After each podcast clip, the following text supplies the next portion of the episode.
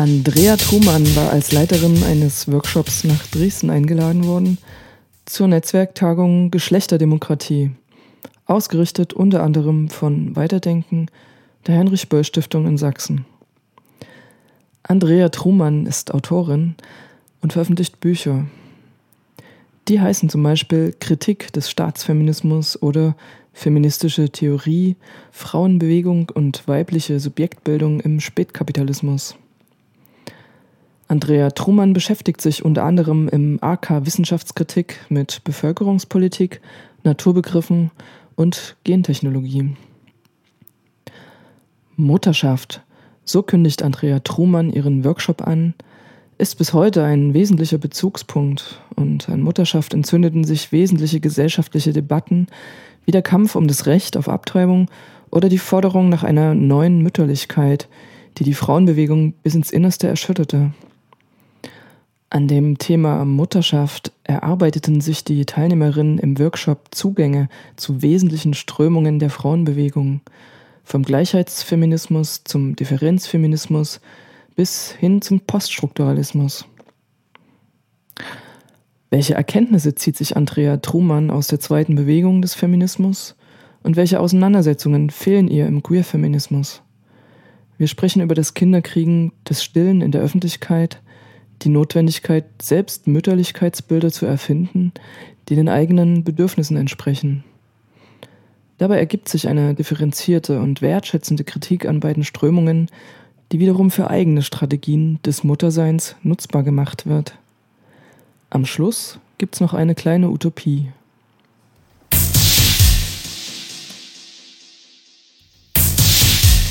Ja, also das Thema war eine kurze Geschichte der Frauenbewegung. Äh, ja, und das kann, kann, man nicht kurz halten, auch wenn ich mich schon auf die westdeutsche Frauenbewegung äh, nur beziehe. So musste ich irgendwie Schwerpunkte setzen und habe dann den Schwerpunkt Mutterschaft in der zweiten Frauenbewegung gewählt, die verschiedenen Positionen dazu. Es hat vielleicht einen bestimmten Grund, warum du dich mit der zweiten Welle des Feminismus beschäftigst. Mm, du hast äh, diese zweite Welle auch ziemlich differenziert in dem Workshop dargestellt und in ihrer Ambivalenz vielleicht auch der Positionen, die darin enthalten sind. Was kann uns das heutzutage bringen, die Auseinandersetzung mit dieser zweiten Welle? Ja, ich kann vielleicht sagen, dass ich die ja ähm, ja, Anfang der 70er Jahre geboren bin, gerade quasi auf dem Höhepunkt der zweiten Frauenbewegung, habe aber, als ich mich quasi politisiert habe, deren Ausläufer oder so, was man ja damals noch nicht wissen konnte, irgendwie ähm, kennengelernt habe und dann quasi auch den Übergang äh, zu einer dritten Welle, wie man das ja noch damals gar nicht nannte, aber irgendwie die Kritik an dem, was damals als Differenz- und Gleichheitsfeminismus formuliert worden ist, damit bin ich irgendwie äh, groß geworden, kann man so sagen. Und ähm, ja, habe dann aber im, im Laufe der Zeit irgendwie gemerkt, ähm, dass durch dann die große Dominanz der Queer Theory und des Poststrukturalismus mit Jules Butler einiges auch verloren gegangen ist an dem, was es vorher innerhalb der Frauenbewegung diskutiert worden.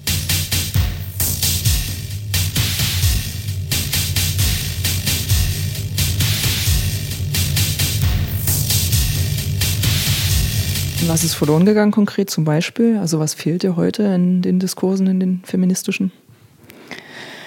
So in den 90er Jahren so ist auf jeden Fall diese Beschäftigung, die ich ja heute hatte mit dem Thema Mutterschaft, ist ziemlich verloren gegangen. Auch durch so eine Kritik an, äh, ja, an Körperlichkeit oder diese Theorie, dass der Körper konstruiert ist, ist, glaube ich, jede, erstmal jede Form von äh, Beschäftigung mit, ähm, mit Schwangerschaft und äh, Kinder haben und so weiter erstmal äh, in, ja, vielleicht nicht ganz in Vergessenheit geraten, aber sehr darauf äh, reduziert worden, dass das für alle offen sein sollte. Ne? Für äh, Frauen, Trans, in der äh, LGBT, in Lesbenschule und so weiter. Ne? Das, ist, äh, das war der Schwerpunkt, aber eigentlich nicht ähm, die Kritik an, ähm, ja, die Kritik an, soll man sagen, dem ja, heterosexuellen Modell der Kleinfamilie äh, war mein Eindruck, sollte dann eher so übernommen werden. Diese Kleinfamilie sollte für alle geöffnet werden, aber ähm, ja, dass, dass es daran aber mal eine starke Kritik aufgegeben hat und dass man andere Formen auch wollte. Ähm, gab es dann in dem Punkt nicht mehr so stark. Das ändert sich gerade wieder, habe ich auch den Eindruck. Jetzt wird wieder viel mehr darüber diskutiert, wie kann man auch äh, andere Lebensformen hören. Und das finde ich auch tatsächlich, finde ich auch sehr gut. So. Du hast dich auch mit so einem bestimmten Mutterbild oder Muttermythos beschäftigt. Was sind denn da so deine zentralen Stichworte, die dich umtreiben? Ja, das kriegt man natürlich vor allen Dingen mit, wenn man dann selber schwanger wird. Ich habe vor fünf Jahren habe ich äh, ein Kind bekommen und da äh, ist es dann äh, äh, prasselt es natürlich sehr auf einen ein, was man darf, was man nicht darf und äh, ja, dieses, dass dann der eigene Leib quasi so ein öffentlicher wird und alle wollen da auf einmal mitbestimmen und ähm, da äh, fand ich tatsächlich auch die Beschäftigung mit dem Differenzfeminismus der 80er Jahre und auch der äh, schon der späten 70er Jahre sehr spannend, die irgendwie gesagt haben, okay, wir wollen ähm, selbstbestimmt Mutter sein. Wir wollen das nicht so machen, wie die Gesellschaft uns vorschreibt, Mutter zu werden. Zum Beispiel so ein Beispiel, was heute irgendwie fast undenkbar ist. Es gibt damals Texte, die sagen, okay, uns wird irgendwie hier verboten, irgendwie, wir sollen keinen Alkohol trinken, wir sollen keine Zigaretten rauchen. So, ne?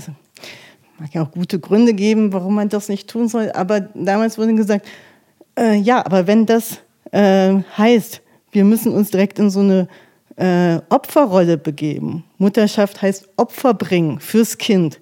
Dann ist es schlechter fürs Kind als irgendwie meine Zigarette oder ein Glas Rotwein. So.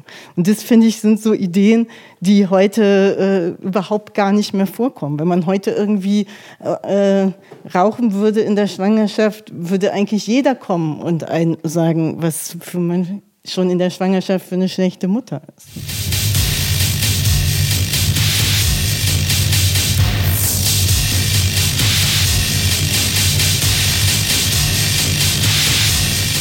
Das geht ja dann nach der Schwangerschaft erst richtig los. Ja, dann geht es erst richtig los, genau.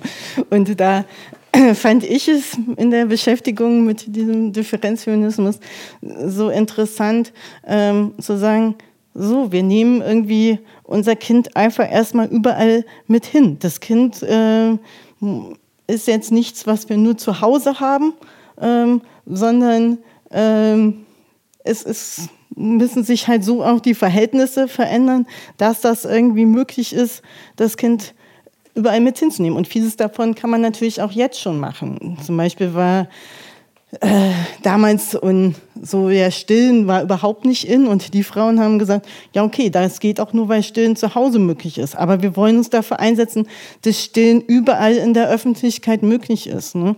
Und das ist ja auch wieder eine Sache, die heute auch wieder äh, sehr stark diskutiert wird. Wie wollen wir irgendwie, dass die Frauen überall irgendwie ihre Brüste zeigen? So, ne? Und dann denke ich, natürlich ist das, das ist der richtige Weg, so, ne? Sonst ist man sofort äh, tatsächlich immer zu Hause und dann muss man das Kind um sieben Uhr ins Bett bringen und ist irgendwie, sonst ist man auch wieder die schlechte Mutter, wenn man es noch. Also ich bin häufiger, als mein Kind noch sehr klein war und ich es irgendwie abends, nachts irgendwie teilweise mit hatte, auch in Cafés und so, wenn die Kinder ganz klein sind, kann man das ja auch machen. Dann äh, bin ich vor allen Dingen in Westdeutschland tatsächlich sehr oft angesprochen worden, wie ich das machen könnte und ob das Kind jetzt nicht wirklich irgendwie zu Hause müsste. Dabei interessiert es fünf Monate alte Kinder nicht, wo die schlafen. Die können überall schlafen. Ne? Und das war was, was ich tatsächlich glaube ich, hätte ich damals nicht auch äh, tatsächlich in der Schwangerschaft diese Texte gelesen äh, von dem Differenzfeminismus, vielleicht nicht mit so einer Selbstverständlichkeit und so einem Selbstbewusstsein auch gemacht hätte.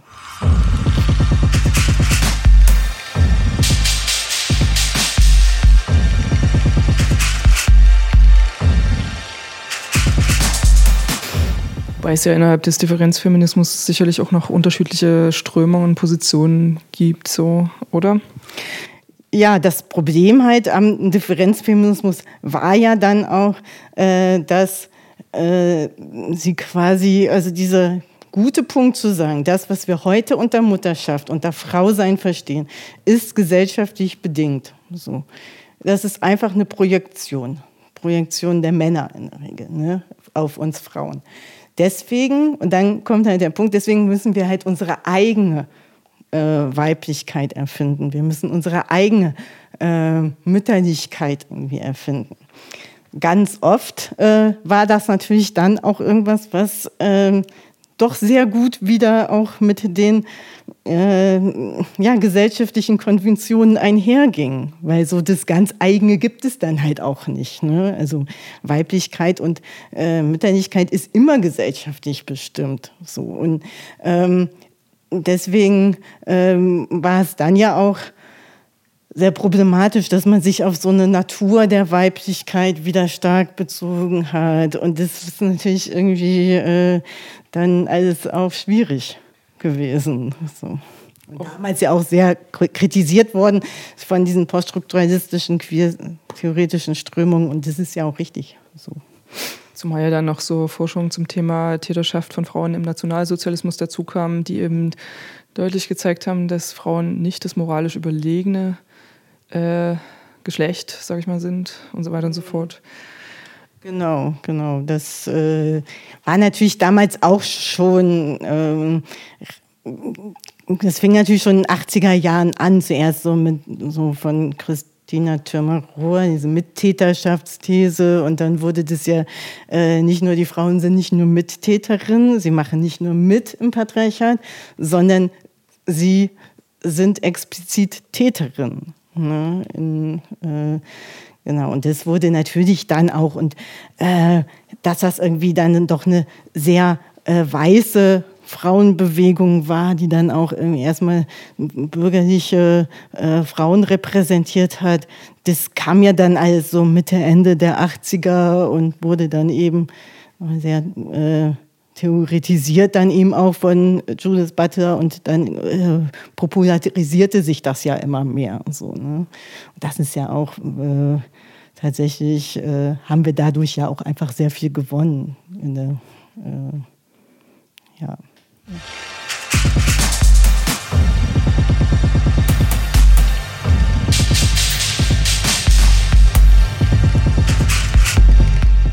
Ja, die Situation von Frauen oder auch von Müttern hat ja ziemlich viel mit ihrer ökonomischen Situation zu tun und diese wiederum mit der Ökonomie der Gesellschaft. Hast du vielleicht noch eine, eine weiterführende Utopie oder einen Gedanken, worin deine Art des Feminismus eingebettet ist? Ja, klar, es ist erstmal so, dass heutzutage, und das hat sich tatsächlich seit den 70er Jahren wenig geändert. Zwar sollen jetzt alle Frauen irgendwie arbeiten gehen, auch wenn sie Mütter sind, so, auch in Westdeutschland. In Ostdeutschland war das ja ohnehin irgendwie äh, so. Äh, aber für westdeutsche Frauen ging das ja gar nicht. Ne? Man war, wurde Mutter und dann hörte man erstmal auf zu arbeiten. Und ähm, das hat sich in den letzten Jahren, finde ich, für mich äh, äh, total geändert. Allerdings äh, sind die Frauen trotzdem immer noch ökonomisch abhängig, weil sie dann eben nicht so viel verdienen, um sich und das Kind wirklich finanzieren zu können. Dann brauchen sie entweder den Staat, der noch irgendwas dazu gibt. Ich meine, 40 Prozent aller Alleinerziehenden äh, sind von Jobcenter abhängig. Oder eben ein Ehemann ne? oder eben Partner. Und das heißt natürlich, sie sind immer noch entweder vom Staat oder vom Mann abhängig. Und das müsste natürlich tatsächlich aufgehoben werden, dass wenn man ein, ein Kind hat, dass man dann in diese, wie wir es heute bei Simone de Beauvoir irgendwie gehört haben, diese Abhängigkeit Falle irgendwie gerät. Dafür müsste aber natürlich, und das ist natürlich die weitere Utopie, sowas wie Kleinfamilie müsste dann irgendwie aufhören. Das ist sowieso irgendwie für zwei Personen eigentlich äh, nicht machbar, sich irgendwie selber zu finanzieren, plus irgendwie so ein Kind aufzunehmen. Also es führt irgendwie dazu, dass äh, ganz viele Frauen hauptsächlich irgendwie Burnout haben ne, oder depressiv werden. Und da müsste natürlich viel mehr eine finanzielle irgendwie Absicherung passieren, auch für äh, Frauen. Dann vielleicht nicht mehr staatlich funktionieren müsste, auf jeden Fall nicht mehr immer Jobcenter, wo man ja doch äh, ja sehr gegängelt wird und äh, ja sehr irgendwie auch diskriminiert wird. Dann. Ja, ja, speziell nochmal vielleicht auf die Situation von Alleinerziehenden zurückzukommen, die werden wirklich massiv diskriminiert vom Staat tatsächlich und von der Gesetzgebung. Ja, ja das ist so. Ne? Und ähm, genau, und das ist aber tatsächlich ja auch äh, nicht einfach, ne? als Alleinerziehende. Das ist äh, einen Job zu finden, den, mit dem man sich finanzieren kann und der dann auch noch äh, einen ermöglicht, Kinder aufzuziehen. Ne? Ja. Okay, das war es erstmal. Danke dir, Andrea Trumann. Danke auch.